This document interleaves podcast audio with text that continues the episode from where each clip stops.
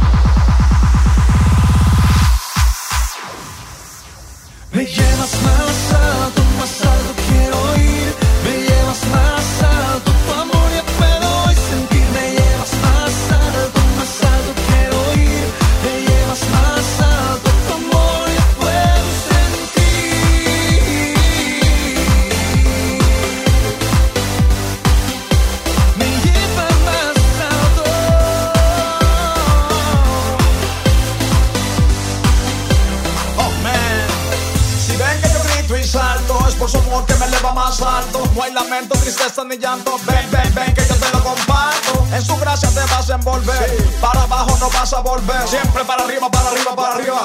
Este amor tienes que conocer. Brillaré en su luz, aunque digan que es una locura.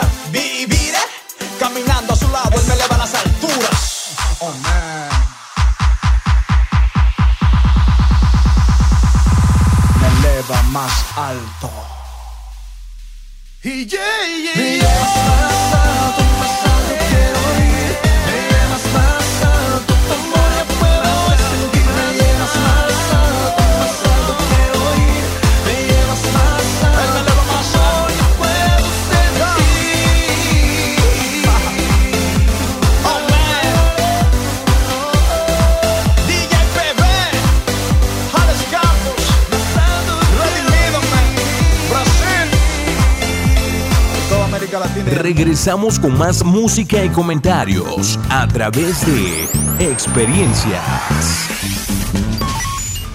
Bueno, pues continuamos con este programa de experiencias y bueno, te decía hace un momento, continuamos con eh, el abordaje de la temática que hemos tocado en programas anteriores, errores eh, graves que los padres cometemos en la crianza de nuestros hijos y que podemos evitar en algún momento de nuestras vidas, de nuestra paternidad.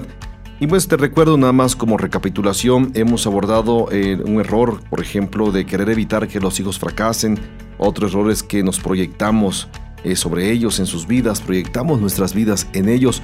Hoy vamos a abordar un tema que yo creo, repito, será de mucha bendición, de mucha reflexión, eh, el hecho de darle prioridad a su felicidad, ¿no? Priorizamos su felicidad.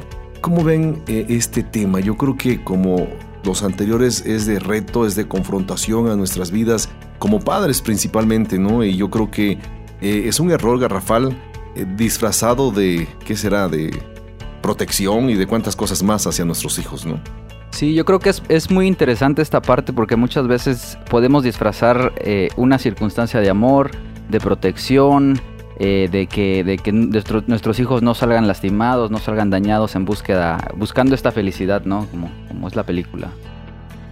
Podríamos también partir de la naturaleza del, ser humano. Entonces, la naturaleza de los padres, eh, por ende, es buscar el bien de sus hijos. Eh, por ende es buscar la felicidad. Por ello es que con, con, este tema si quisiéramos plantear de entrada de que la idea no es sugerir que la felicidad de nuestros hijos no es importante. La intención es que podamos recordarnos todos como padres que la felicidad no debería ser la meta, sino el resultado de hacer lo correcto y enriquecer la vida de otro. Ahora, yo creo que eso sería precisamente el costo, porque tengo aquí unas preguntas para ustedes. Por ejemplo, ¿a qué se refiere priorizar la felicidad sobre nuestros hijos o en nuestros hijos y otra pregunta es, ¿cuál es el costo personal, económico, etcétera, eh, de su felicidad? No, otra pregunta es, ¿hasta dónde es normal hacer eso? Sí, yo creo que en esta búsqueda de la felicidad muchas veces podemos solventarles todo y tal vez, digo, retomando algo, algo del tema pasado, ¿no? Que era proyectarnos en, en nuestros hijos, que es tal vez lo que nosotros no tuvimos, dárselos a ellos y, cegadamente eh, eh, para nosotros es eh, que sean felices siempre y cuando no les falte nada. y si se los podemos proveer, mucho mejor. Ahora, yo creo que aquí hay una cuestión bien interesante que a mí me, llama mucho la atención. Por ejemplo, la Biblia habla, habla de, personajes así de papás que yo os digo siempre la regaron. No, un, ejemplo muy vasto, así muy claro, por ejemplo, es Sansón. Sus papás, yo creo que en la intención de hacer bien las cosas, terminaron haciendo mal las cosas. Fueron permisivos en todos los sentidos con Sansón, aun cuando Dios eh, les había dicho lo, cómo, cómo iba a ser eh, la educación, el crecimiento, la formación, etcétera, de Sansón. Sansón fue un nazareo por, por nacimiento, ¿no? Por indicación divina, ¿no? Y la Biblia habla de ese término nazareo de los que nacían nazareos y los que se hacían nazareos, ¿no? En el caso de, por ejemplo, Samuel, Samuel fue dedicado como nazareo al hecho de que Ana dijera, o sea, tú me das un hijo y este hijo lo voy a formar así, así, así, así. Ella dio los parámetros.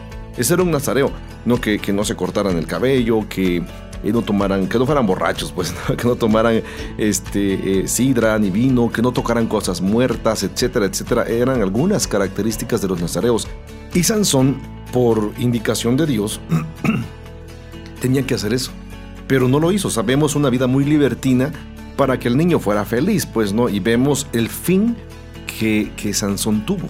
O sea, murió sin ojos, fue el reír de los filisteos, eh, cedió su voluntad a las insinuaciones de una mujer, etcétera, etcétera, y murió a final de cuentas mal, desde mi perspectiva mal, porque yo creo que en el, en el plan o el propósito de Dios pudo haber sido diferente para él y no morir de la forma en que murió. Es más, él muere vengando sus ojos, vengando la burla, no cumpliendo el propósito de Dios, aunque la Biblia dice que, que allí murieron más de todos los que había matado en toda su vida, ¿no? Pero, pero aquí la cuestión es, no era la forma, o sea, él específicamente ora y dice al Señor, dame, devuélveme mis fuerzas para que yo vengue mis ojos. O sea, la motivación fue incorrecta. Menciono todo esto porque tenemos que eh, eh, observar que la Biblia, como siempre yo he dicho, es, una, es un libro eh, que de alguna manera es imparcial.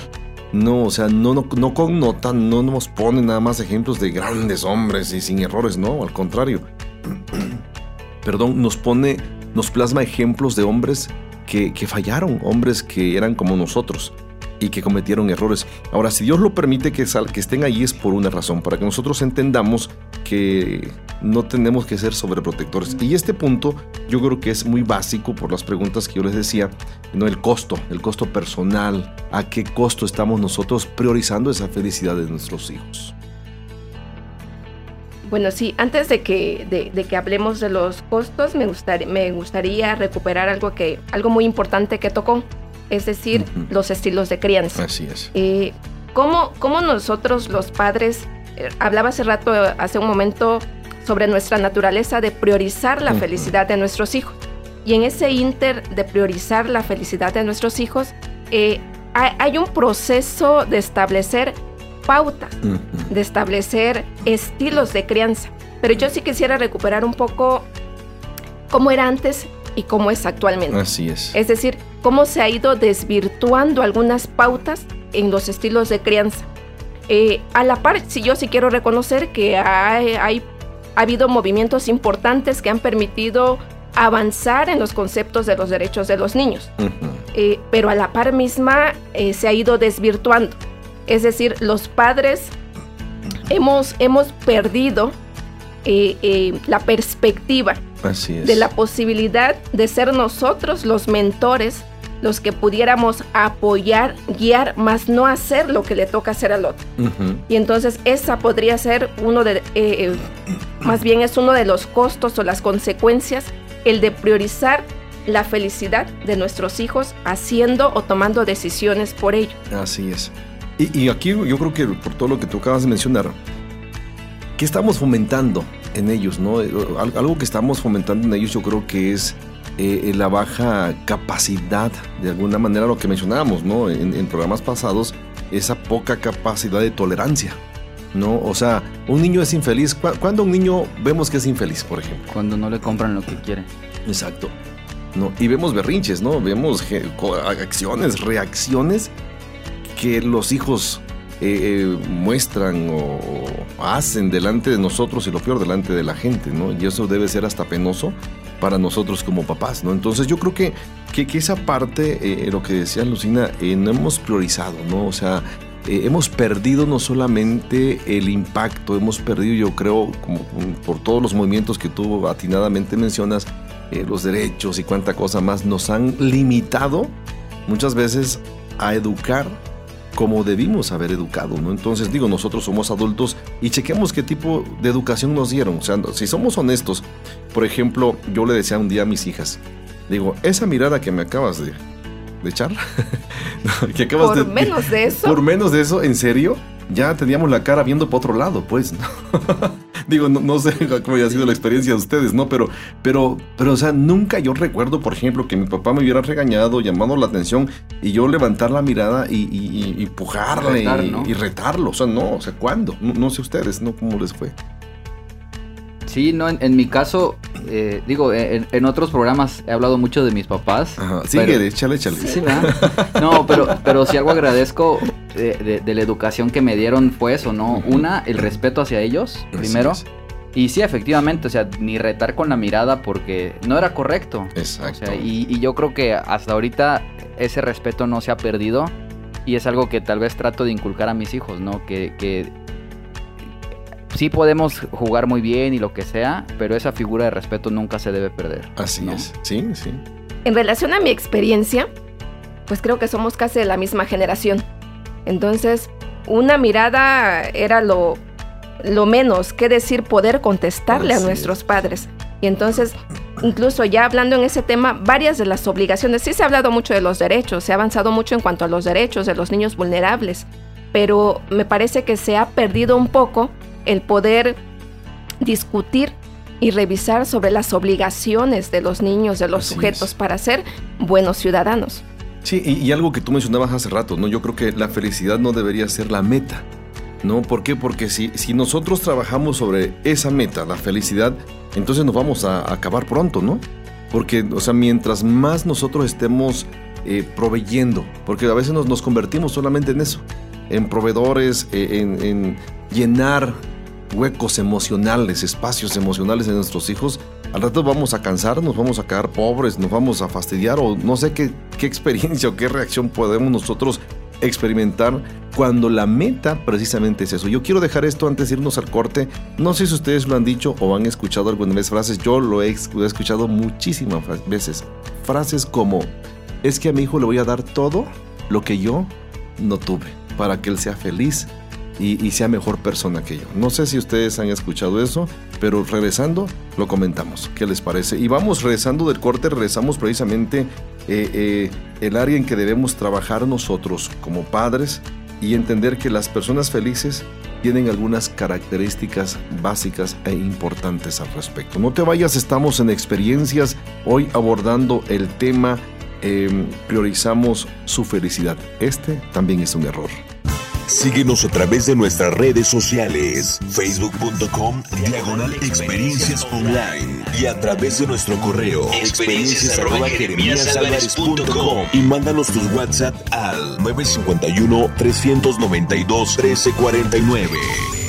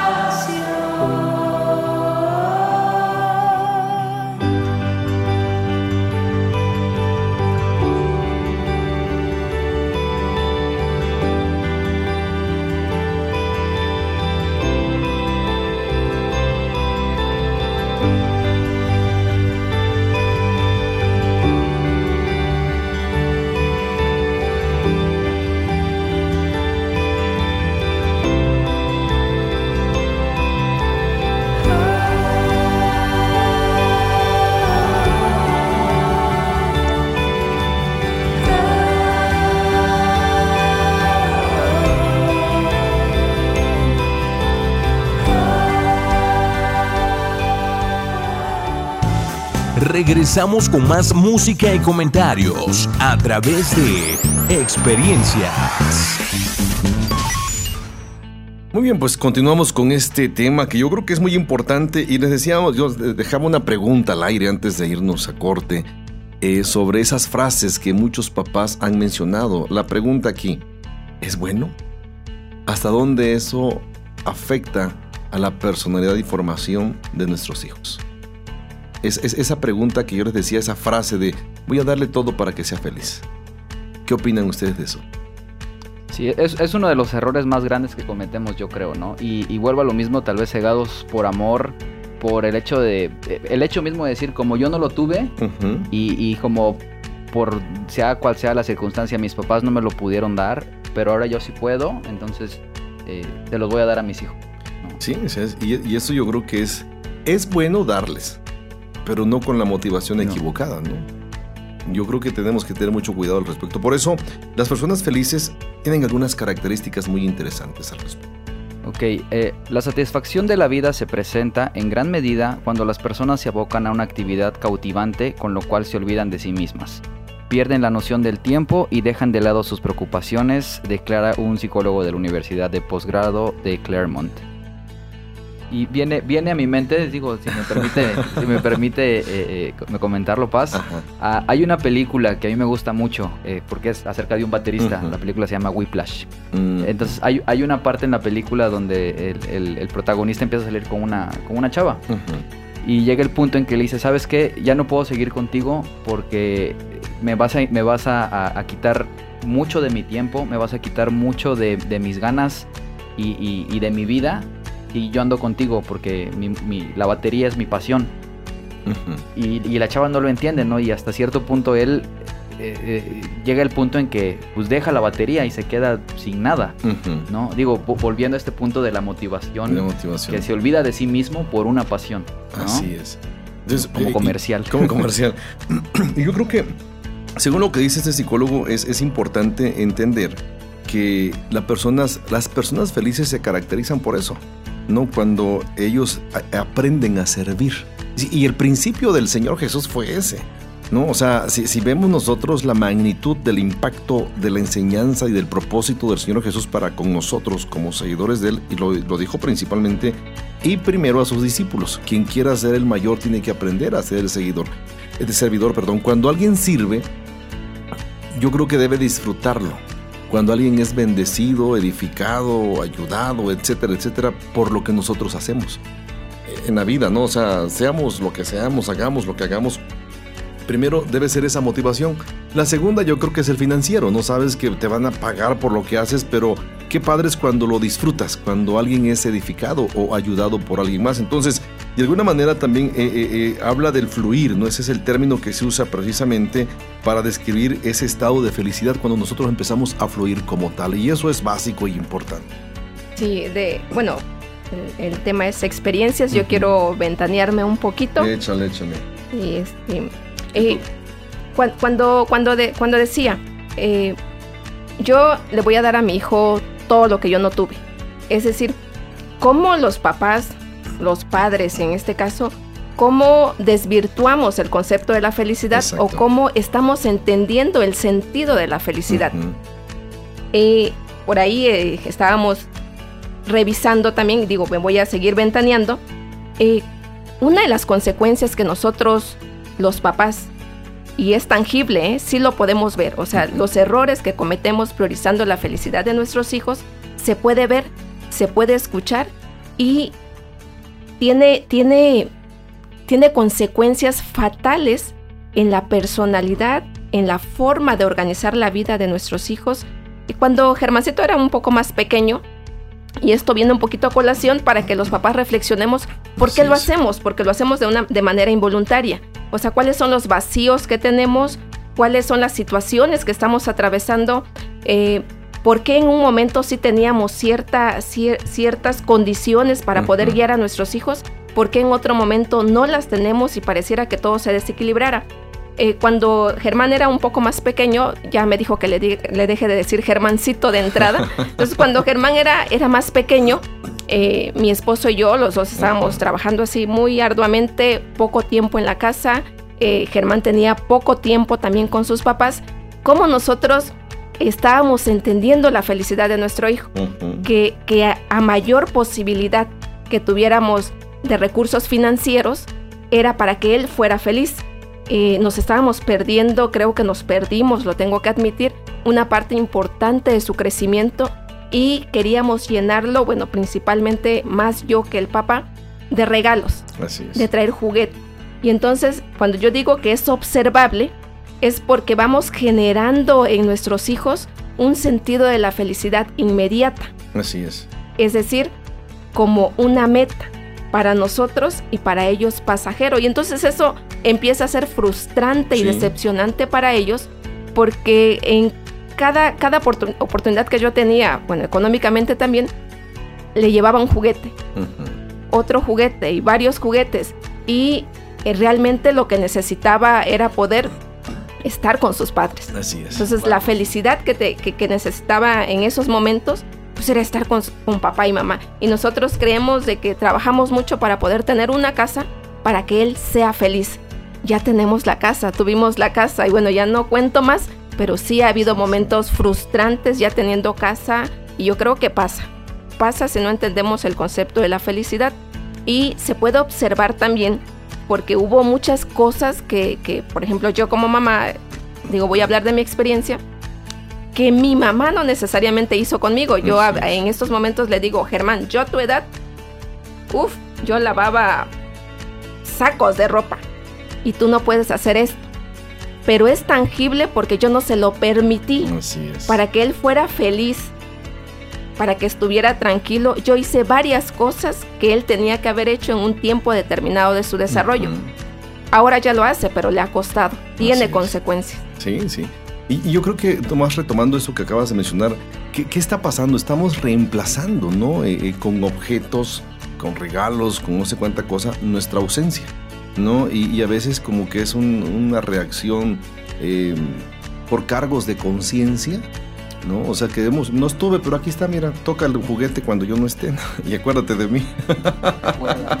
Recuérdame, ¿no? Entonces, yo creo que, que, es devastador esto, y, el problema es ese, precisamente, ¿no? Yo creo que eh, los individuos eh, en un estado de flujo, jóvenes o adultos, son aquellos que eh, descubren sus fortalezas, sus puntos fuertes y los ponen al servicio del mundo. Se trata de enriquecer la vida de otros con nuestros talentos y nuestras habilidades. Estamos eh, checando ahorita el punto de eh, las personas felices, cuáles son sus características en ese sentido.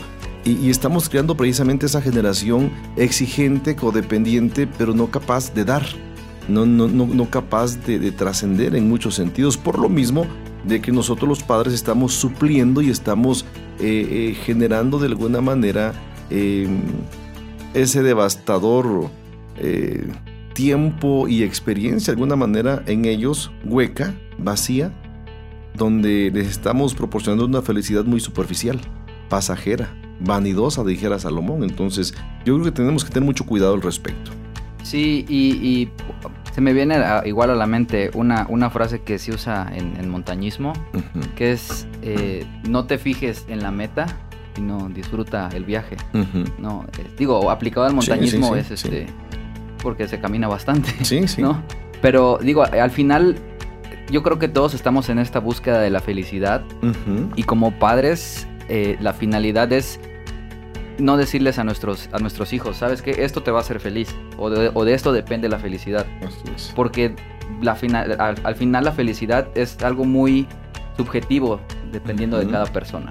Entonces hay, hay, gente muy rica que es infeliz y hay gente muy de escasos recursos que es feliz con lo que tiene. ¿no? Entonces yo creo que eh, todo esto yo lo podría resumir como que ser feliz con lo que tienes y, como padres eh, dar esa enseñanza a nuestros hijos, ¿no? Estar agradecidos con Dios, con la vida y, y en eso podría reducir, aunque falta todavía parte del programa, ¿no? Sí, sí.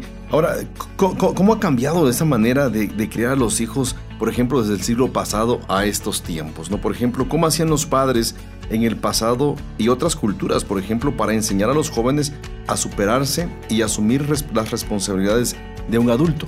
No, o sea, ¿qué, hicieron, por ejemplo, en corto nuestros papás con nosotros? No, o sea, no sé cuál haya sido la experiencia de ustedes, pero por ejemplo yo salí de casa a los 17 años.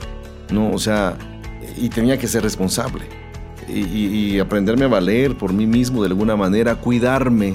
Digo, tal vez dependía en un sentido por cuestiones de estudio económicamente, pero no, era el todo, pues era, aprender a administrarse, aprender a cuidarse, aprender a valorar eh, los principios éticos, morales, etcétera, que en algún momento se me enseñaron. ¿Qué, ¿Qué, qué, hicieron ellos al respecto que nosotros hoy no estamos haciendo? O sea, estamos viviendo en una etapa, en un tiempo en el que decíamos la semana, digo en el programa anterior, eh, decíamos que hay, jóvenes adultos, es más, es tendencia, ¿no? Jóvenes adultos profesionistas que viven en casa de los papás todavía bueno, eh, tendríamos que revisar eh, desde nuestra propia experiencia, pero desde lo que hemos visto también, eh, es posible señalar que antes los principios eran fundamentales. Uh -huh. eh, no quiere decir que hoy una mayoría de las familias no tenga principios, pero sí se ha desvirtuado uh -huh. algunos principios de acuerdo a los paradigmas de estilos de crianza. Uh -huh. y, y, y, redundo nuevamente en, en algunos derechos de los niños que se han que se han ido trabajando. Antes también es importante mencionar que basaban su liderazgo en la creencia de la buena y la mala conducta, es decir, de la moral. Entonces eso es algo muy importante que estaba establecido eh, de cómo se conducían las personas. Es más, yo me acuerdo que en la primaria había, ya no se maneja por la misma cuestión de, de, de los derechos de los niños, uh -huh. ya no se maneja la carta de buena o de mala conducta yo me acuerdo perfectamente que tuve un compañero que no sé si de verdad era malo o el maestro ya le traía, pero no le tocó carta de buena conducta, así es que no se pudo inscribir en la secundaria. Entonces eso era, era algo importante. La disciplina, yo aquí no concuerdo mucho, pero me parece que es importante mencionarlo, que el, cómo se manejaba antes, que la disciplina garantizaba el aprendizaje. Entonces ha habido eh, una serie de evolución en la concepción del aprendizaje, pero sí puedo asegurar que la disciplina garantizaba la permanencia. Así es. ¿No? La permanencia en las escuelas, por ejemplo, y por lo menos la consecuencia de que se pudieran cumplir las obligaciones en la casa. Uh -huh. Ahora, tomemos en cuenta que el término disciplina no solamente tiene que ver con, con vara, con, con, golpes. Sí, o sea, sí, sí, tiene que ver con, con, un estilo, ¿no? O sea, de, sí, de, de, de entender lo que esto implica, pues, ¿no? este, Es importante connotar eso. Sí, y, y, como, como menciona eh, eh, Lucina, sí, es, sí, es, sí, han cambiado mucho los tiempos, uh -huh. ¿no? Y, y, digo, parte de lo que mencionó y, y su experiencia, ¿no? De que eh, haciendo la comparación entre Germán, que antes, este, pues sí, a, a, uno le ponían que hacer más cosas. Yo me acuerdo, y eso es bueno, la verdad, ¿no? Y digo, de, a, hasta donde nosotros podemos, lo hacemos en casa, la verdad. Y no es, y es volver a lo mismo esto de la disciplina, que no es, eh, no es golpe, no es pajazos, no es nada de esa Ajá. cosa, ¿no? Simplemente es eh, a, aprender a conducirse en la vida basado en un estilo, yo creo, de, de buenas normas, de buenas conductas y, y Ahora, eso, ¿no? el detalle aquí es que, por ejemplo, si hablamos de disciplina, estamos hablando de la, de, de, la raíz tiene que ver con discípulo, y un discípulo es el que aprende observando. El problema de nosotros como padres es que no estamos enseñando. O sea, eh, eh, la figura inmediata que los hijos tienen o que deberían tener somos nosotros como padres. Aquí la pregunta es, ¿qué tipo de padres estamos siendo nosotros? Porque no, tú no me dejas mentir, eh, muchos papás desahogan la responsabilidad, por ejemplo, en un maestro. ¿No? Este, y, ¿Y qué es lo que decimos? Porque en algún momento le he dicho yo, ¿qué eso te enseñan en la escuela? ¿Qué no te enseñan a saludar a tus mayores, que eran principios que a nosotros se nos enseñó? Entonces, pues yo digo, es que no es la escuela, somos nosotros que debemos modelar y enseñar. Bueno, mira, no te vayas, seguimos con ese tema, digo, muy interesante sobre eh, priorizar la felicidad, felicidad de nuestros hijos. Entonces estamos abordando ese tema y yo espero que sea de reflexión para tu vida. No te vayas, estamos en experiencias. Síguenos a través de nuestras redes sociales, facebook.com, diagonal experiencias online y a través de nuestro correo, experiencias y mándanos tus WhatsApp al 951-392-1349. Aquella cruz donde sangró murió heridas que por mí sufrió. crucificado Salvador. Su cuerpo envuelto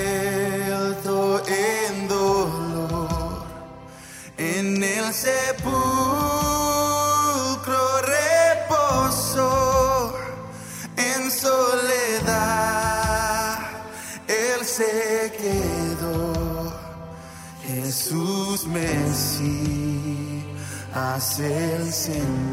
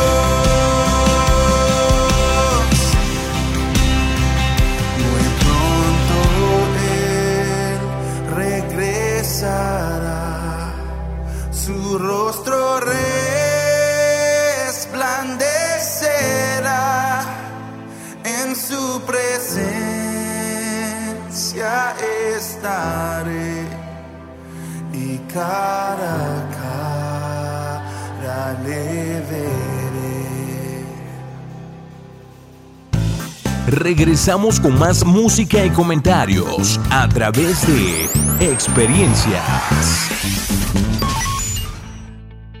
Y bueno, pues continuamos con ese tema. Decíamos hace un momento, ¿qué, qué hizo la generación pasada? Mencionábamos dos, tres puntos por allí eh, al respecto de lo que ellos hicieron y pues quisiéramos complementar este punto para darle paso a lo que verdaderamente necesitan nuestros hijos para ser felices. Entonces, no sé si nos puedes comentar, Sí, Lucina. eh, quisiera comentar dos puntos más de cómo, cómo era un poco antes. Así es. Entonces, un punto me parece que es importante y que tiene que ver como con la posibilidad que hemos tenido las mujeres. Y digo, bueno, es bueno eh, de poder hoy estar en la, en la vida productiva del país, en la vida productiva de la casa, es decir, poder estar ya en un campo de trabajo, esa conquista que, que hemos realizado, si se le quiere ver así, de las mujeres, pero ha traído también una faltante eh, eh, en, en la parte de la crianza de los hijos. Y con esto no quiero decir que únicamente sea la madre quien esté de responsable sobre la crianza de los hijos, pero anteriormente lo que se puede observar es que los hijos interactuaban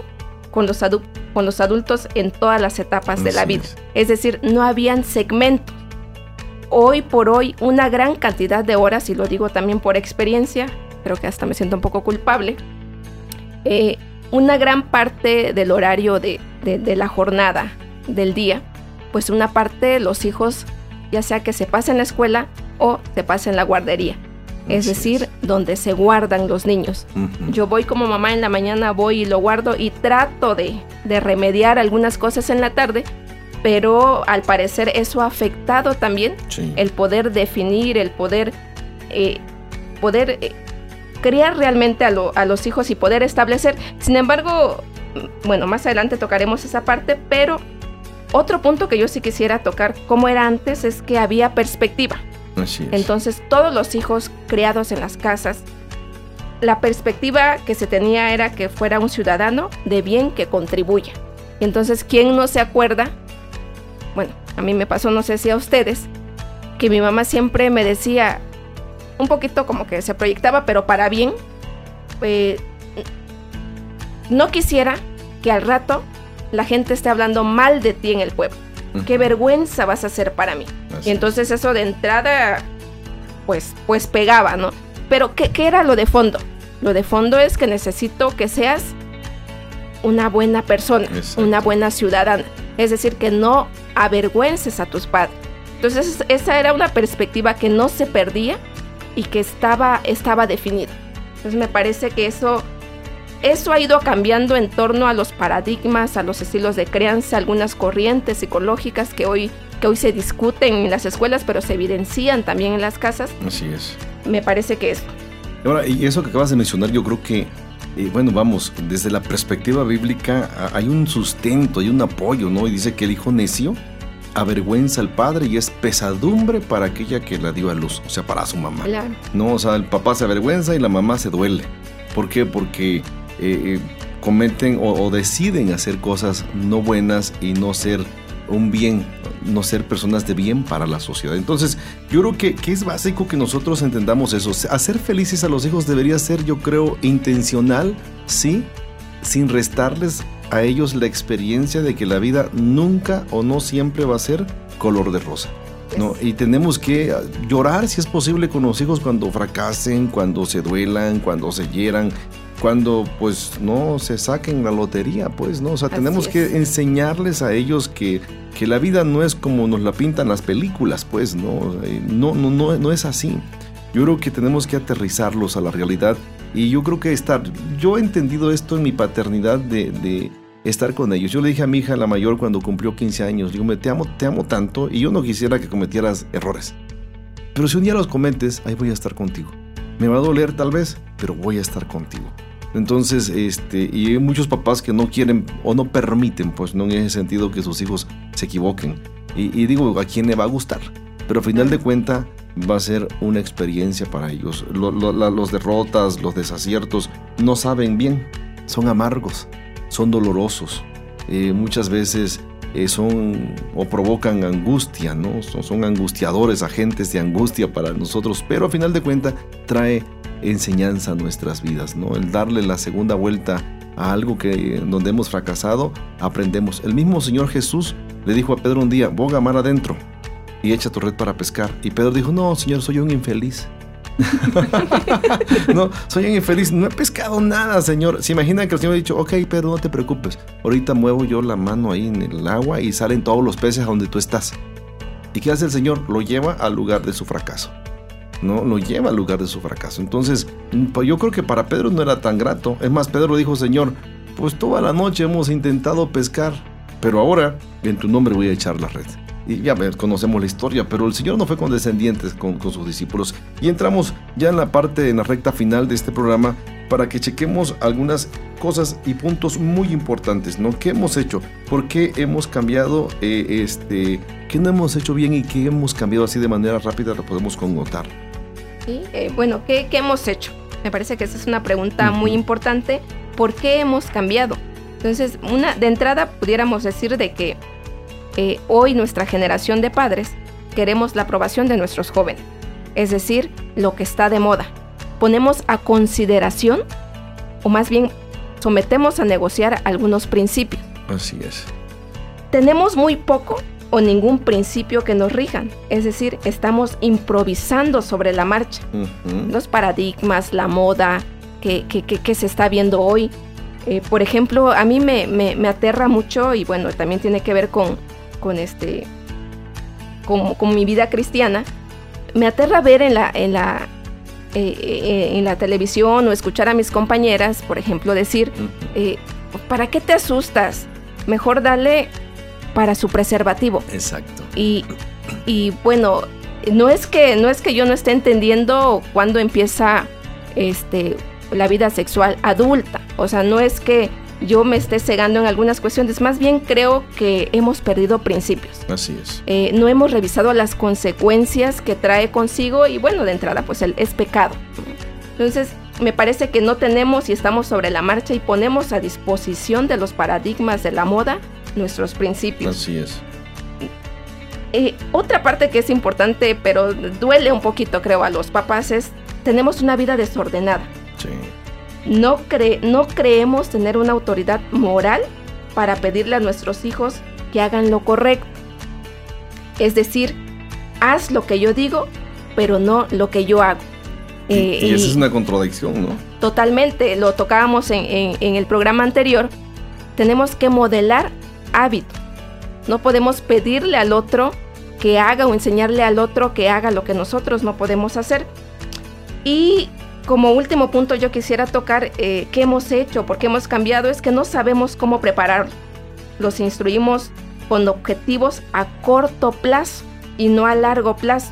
Y viene a colación lo que, lo que comentaba, en relación a que te- tenemos que enseñarle a nuestros hijos en ese proceso de su felicidad, de que también la felicidad tiene otra cara. Así La es. moneda tiene dos caras y regresamos al primer error que decíamos del no permitirle que fracase.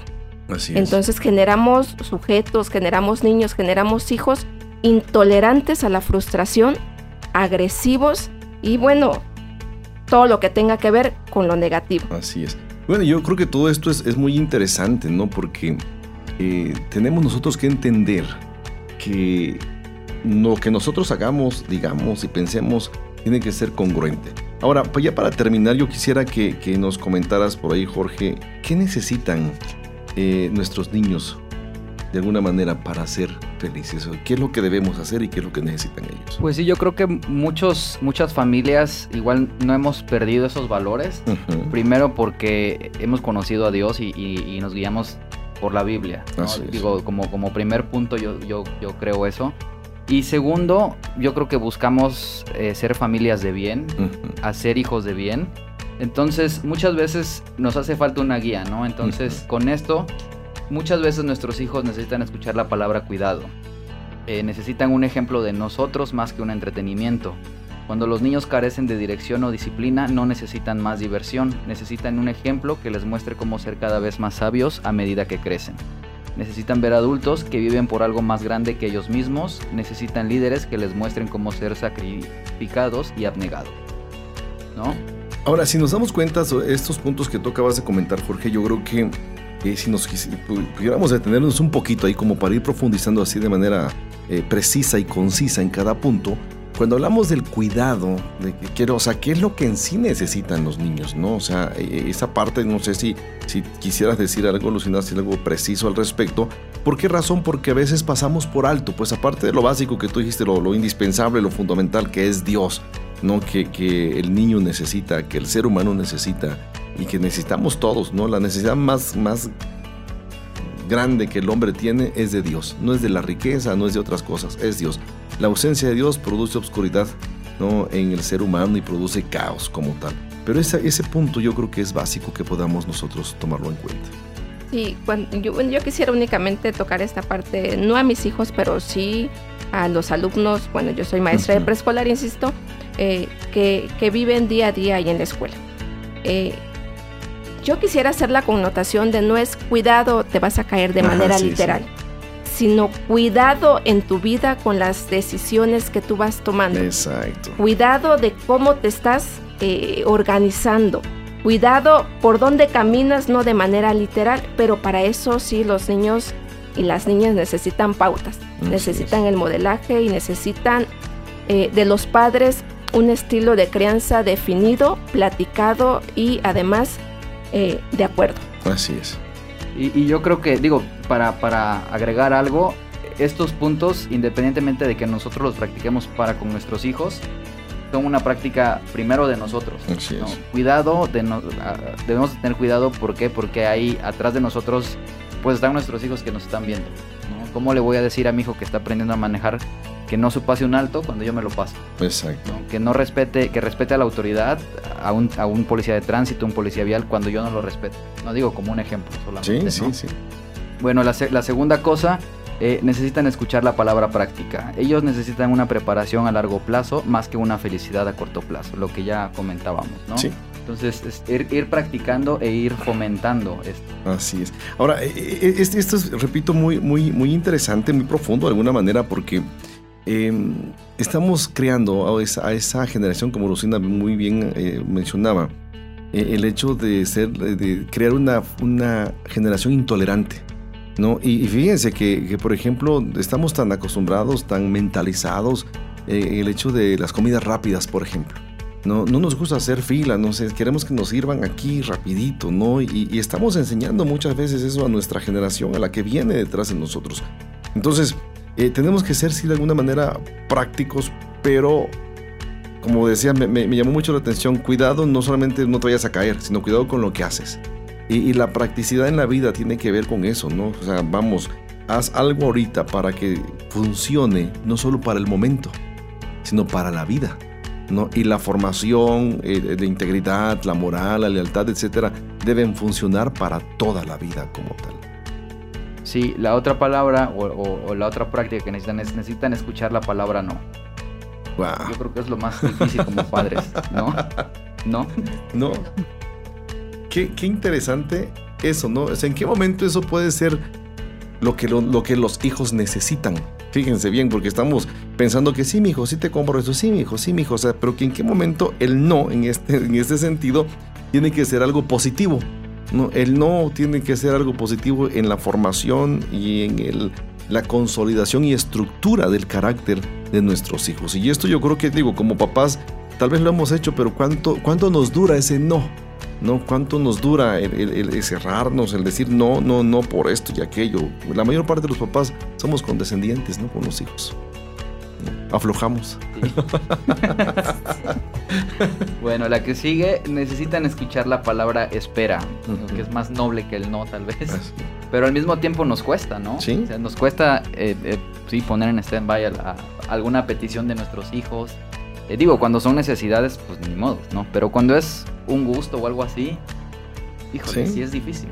Ahora, si nos damos cuenta, Dios actúa así, ¿sabían ustedes? Una de las definiciones o una de las eh, definiciones y prácticas de la oración es esa, ¿no? Hemos aprendido que, que, Dios muchas veces te va a decir sí, en otras ocasiones te va a decir no, en otras ocasiones te va a decir tranquilo, espérate, no te voy a perfeccionar en tu debilidad. Pablo lo decía, Señor, he orado en tres ocasiones porque tú quites este aguijón que me está perturbando la vida, pero tú, lejos de decirme, sí, mi hijito, ahorita te lo quito, ¿no? Eh, Pablo dice, y lo que me has dicho es, bástate en mi gracia porque mi poder se va a perfeccionar en tu debilidad. Entonces, yo creo que eh, los que somos papás y tú que nos estás escuchando, es importantísimo que entiendas esto, ¿no? Que entendamos esto. Eh, los errores que cometemos los padres, eh, el tema de hoy es, es priorizar su felicidad. Y al priorizar su felicidad, estamos diciéndole sí a todo, cuando en ocasiones tenemos que ser firmes, decir no a cosas que nosotros creamos, uno, que no lo necesitan, dos, que no es benéfico para sus vidas y tres, que no es el tiempo todavía para ellos. Y que está muy caro a veces. sí, ¿no? O sea, sí, bueno, y ya por último, necesitan escuchar la palabra servir. Bueno. A diferencia de otras culturas en la historia, eh, hemos hecho la búsqueda de la felicidad una parte de nuestra tradición. Esto se aplica más a la cultura de Estados Unidos. Uh -huh. Digo, la, la, la, Declaración de Independencia de Estados Unidos empieza con eso que cada ser o cada persona eh, tiene derecho a buscar esa felicidad. Y, y, parte de lo que practica la cultura americana es eh, eh, cómo, cómo puedo servir pues a través de algún voluntariado y todo eso. Entonces, Exacto. a través de estas prácticas, el individuo o la persona está siendo feliz está viendo que está sirviendo, ayudando o apoyando a su comunidad, a un grupo de personas, etcétera, etcétera. ¿no? Los Entonces, llamados servicios comunitarios, sí, ¿no? Sí, que, que, aquí en México desafortunadamente no los practicamos como son, eh, eh, por, por, por, cuestión cultural meramente. ¿no? Sí. Pero, pero al final la búsqueda de la felicidad también es eso, no ser útil. Y, y eso, de, qué bueno que mencionas ese punto, porque por ejemplo en la, en la cultura norteamericana, eh, en, la, en, la, iglesia cristiana, por ejemplo, eh, hay, hay, caravanas uh -huh. de, de, personas que salen de su país y se van al mundo, a, a, diferentes partes del mundo, a servir. No, gente dispuesta a dormir en el piso, ¿Sí? a, a, andar en, muchas veces en el frío, en el lodo, a mal comer a veces, etcétera. Pero lo hacen con qué entusiasmo. Yo pocas veces he visto a mexicanos o a latinos, incluyéndome quizá, eh, no he visto pues con esa actitud. no, y, esperamos eso. O en, nuestras propias casas, en nuestros hogares donde somos tres, cuatro que vivimos a veces, uno dice, pues que solo yo vivo, que tengo que recoger esto, que tengo que levantar aquello, que tengo que acomodar esto, porque no existe esa cultura del servicio. Entonces, digo, digo los, hijos, lejos de que se les sirva todo en la mesa y en la boca, tenemos que enseñarles a servir. Entonces, yo creo que son puntos muy, muy prácticos estos, ¿no? Entonces, yo creo que tú que nos has escuchado, espero en Dios que eh, no cometas ese error, ¿no? Acuérdate, priorizar la felicidad de los hijos es un error garrafal que los padres podemos evitar y que lamentablemente estamos cultivando en el día a día. Y bueno, pues yo creo que un tema reflexivo, retador, ¿no? Este, porque nuestros hijos, decía, decía un pastor hace muchos, mucho tiempo, eh, es cierto que nuestros hijos son, son este, em, nobles, pero a veces hay que darles trabajos de plebeyos, ¿no? Hay que, hay que llevarlos al servicio a que ellos entiendan y experimenten que las cosas cuestan, que la vida cuesta y que para disfrutar la vida necesitamos ser servidores. Jesús, Jesús lo dijo, nuestro Señor fue la máxima expresión del servicio y de entrega de todo para disfrutar, ahora sí, la vida y la felicidad. Entonces, pues yo creo que todo esto tiene que ayudarnos a hacer ajustes en nuestro diario vivir y como padres principalmente. Y bueno, pues yo les doy las gracias una vez más por haber estado aquí en el programa. Una última palabra que nos quieran decir a los que nos han escuchado. A propósito de, del fin último de la felicidad, que es servir, me parece que los padres necesitamos recordarnos que si la felicidad es la meta de nuestros hijos, formaremos consumidores que quieren y necesitan cada vez más para ser felices. Pero si la meta es dar en vez de recibir, casi siempre el resultado es la felicidad. Sí, pues eh, yo creo que tenemos que buscar nuestra felicidad disfrutando el camino que nos lleve a la felicidad. Muy bien, pues tú que nos has escuchado, te doy gracias, te seguimos invitando para que puedas seguir escuchando toda nuestra transmisión de Dun Radio. Te comento que eh, ya está la serie de El Luto en la aplicación de podcast. Ahí en, en, Dun Radio puedes escuchar eh, las series que están subiendo, no solamente de este programa, sino de todos los programas y pues gracias por seguirnos sintonizando. Recuerda, nos puedes sintonizar en www.tumradio.com. Dios te bendiga, pasa un excelente tiempo en familia. Síguenos a través de nuestras redes sociales, facebook.com, diagonal experiencias online y a través de nuestro correo, experiencias y mándanos tus WhatsApp al 951 392 1349.